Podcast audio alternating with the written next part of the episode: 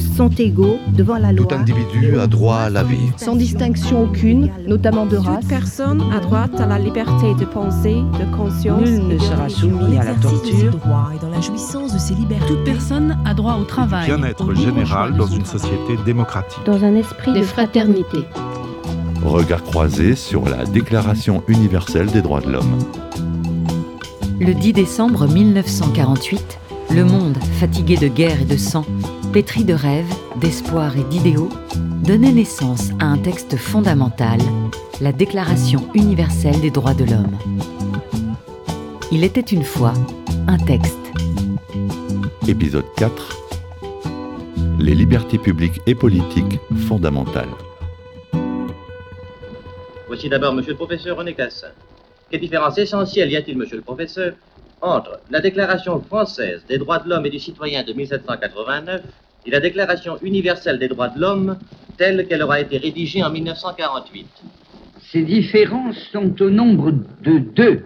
La première, c'est que la Déclaration française des droits de l'homme et du citoyen, si large qu'elle ait été conçue, était une déclaration nationale.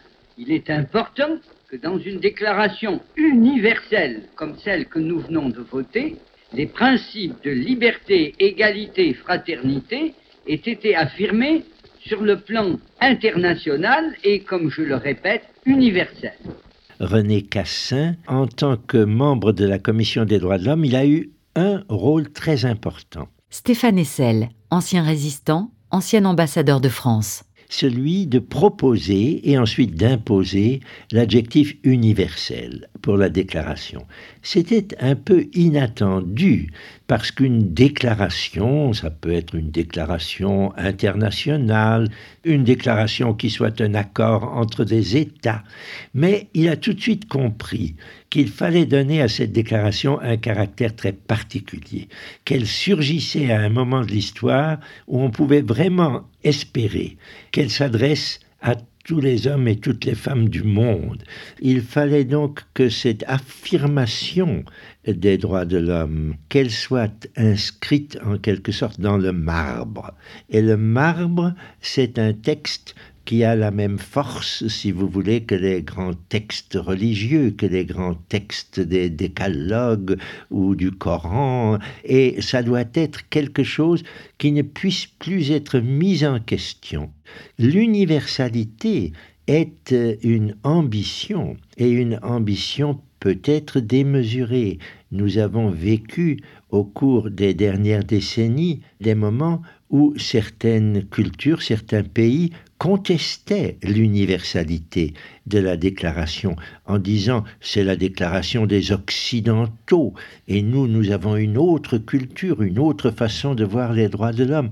Nous avons toujours proposé l'universalité comme un fait et pas seulement comme une ambition d'un certain nombre d'États. Et nous l'avons appuyé sur le fait que la déclaration a été rédigée par un nombre de pays qui n'étaient pas du tout seulement de l'Occident.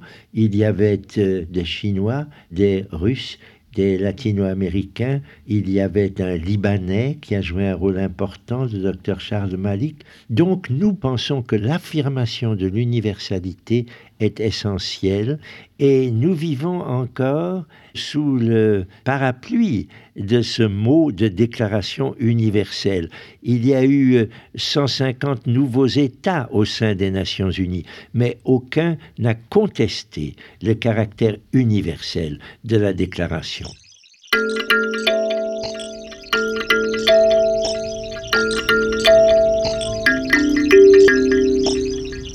Dans ma vie professionnelle, euh, j'ai le sentiment de n'avoir pas toujours bénéficié de la liberté d'expression.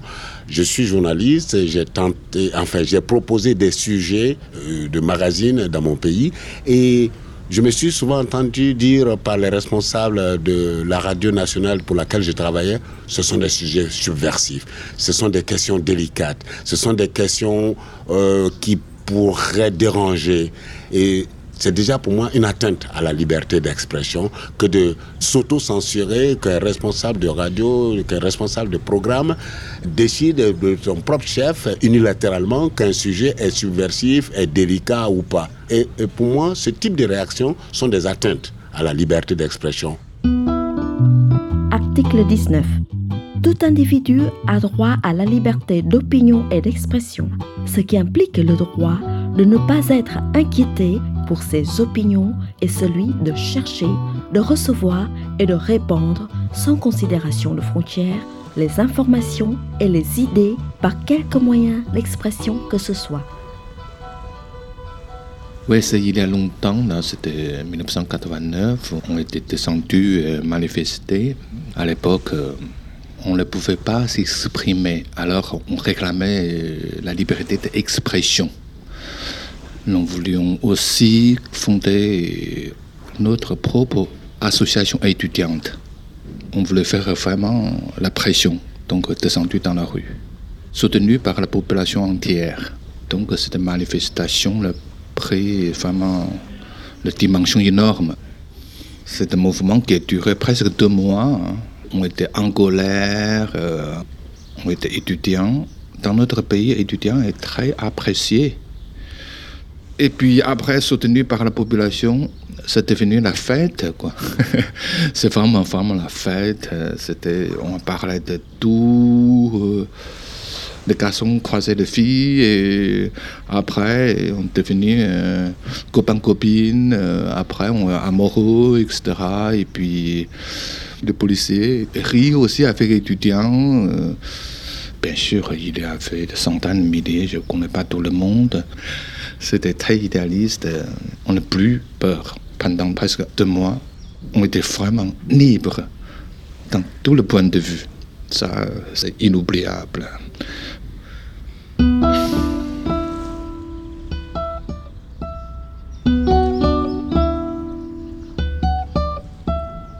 Le soir de 3 juin, je suis sorti. D'abord, j'ai entendu le bruit énorme comme le pétard. Après, j'ai vu des gens pleurer. Et puis, j'ai vu le premier cadavre étudiant. Je ne croyais pas. J'étais extrêmement bouleversé, pleuré. Tout le monde est extrêmement triste parce que on n'a pas cru vraiment le gouvernement qui osait vraiment tirer sur le foule. Puis j'ai vu des images, chars qui avancent avec le soldat, fusil à la main. Il y avait le feu partout parce que la population brûlait le bus le camion pour stopper les soldats. Et puis, lendemain, j'ai vu surtout, j'ai vu 11 étudiants étaient complètement écrasés par les chars. Ouais, je me souviens bien comment le char qui régule au-dessus des cadavres de filles qui le robe euh, bleu, veste de garçon vert, ça, je me souviens très bien. Voilà, c'est vraiment une tragédie pour tout le monde. Et ça renforçait la détermination de, la lutte pour la liberté d'expression de façon pacifique. Hmm.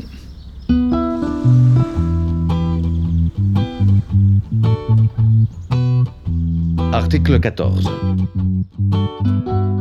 Devant la persécution, toute personne a le droit de chercher asile et de bénéficier de l'asile en d'autres pays. L'asile, pour moi, c'est un recommencement à zéro. Quel que soit l'âge qu'on a, reconstruire tout à partir de zéro. Ça veut dire qu'il faut vraiment veiller à ce que les ressorts sur lesquels on peut rebondir ne se cassent pas. On doit apprendre à vivre avec rien. On, doit faire le dos rond. On doit apprendre à, subir même l'humiliation. On doit apprendre à, même si on a été quelqu'un, on va dire, de socialement installé dans son pays d'origine, apprendre à aller à, la soupe populaire et faire la queue pour atteindre cette soupe populaire. Apprendre à accepter n'importe quelle sorte de travail pour assurer l'alimentaire au quotidien. Mais l'asile, c'est aussi le manque du pays, cette absence, ce vide, c'est un vide que ça crée. Le vide de la famille, et puis le vide de toutes les ambitions qu'on a nourries toute une carrière, de tous les rêves qu'on a construits, et dont certains ont commencé à émerger. Je vais dire, le, par exemple, quelqu'un comme moi, l'émission dont je parle, que j'ai animé pendant neuf ans dans mon pays, et qui donnait la parole à tout le monde, était une source de fierté pour moi. Et donc, pour moi, l'asile, c'est tous ces rêves-là cassés. Prochain épisode, les droits économiques et sociaux. Une personne a droit à la liberté d'expression, de religion, à la liberté individuelle, mais pour que ces droits puissent être effectifs, il faut que ce soit accompagné par ce que la déclaration appelle la satisfaction des droits économiques, sociaux et culturels indispensables à sa dignité et au libre développement de sa personnalité. Regard croisé sur la Déclaration universelle des droits de l'homme, c'est aussi un dispositif pédagogique réalisé en partenariat avec le CAVILAM, Alliance française de Vichy, TV5 Monde et RFI. À retrouver en ligne sur leplaisirdapprendre.com, enseigner.tv5monde.com, lefrançaisfacile.rfi.fr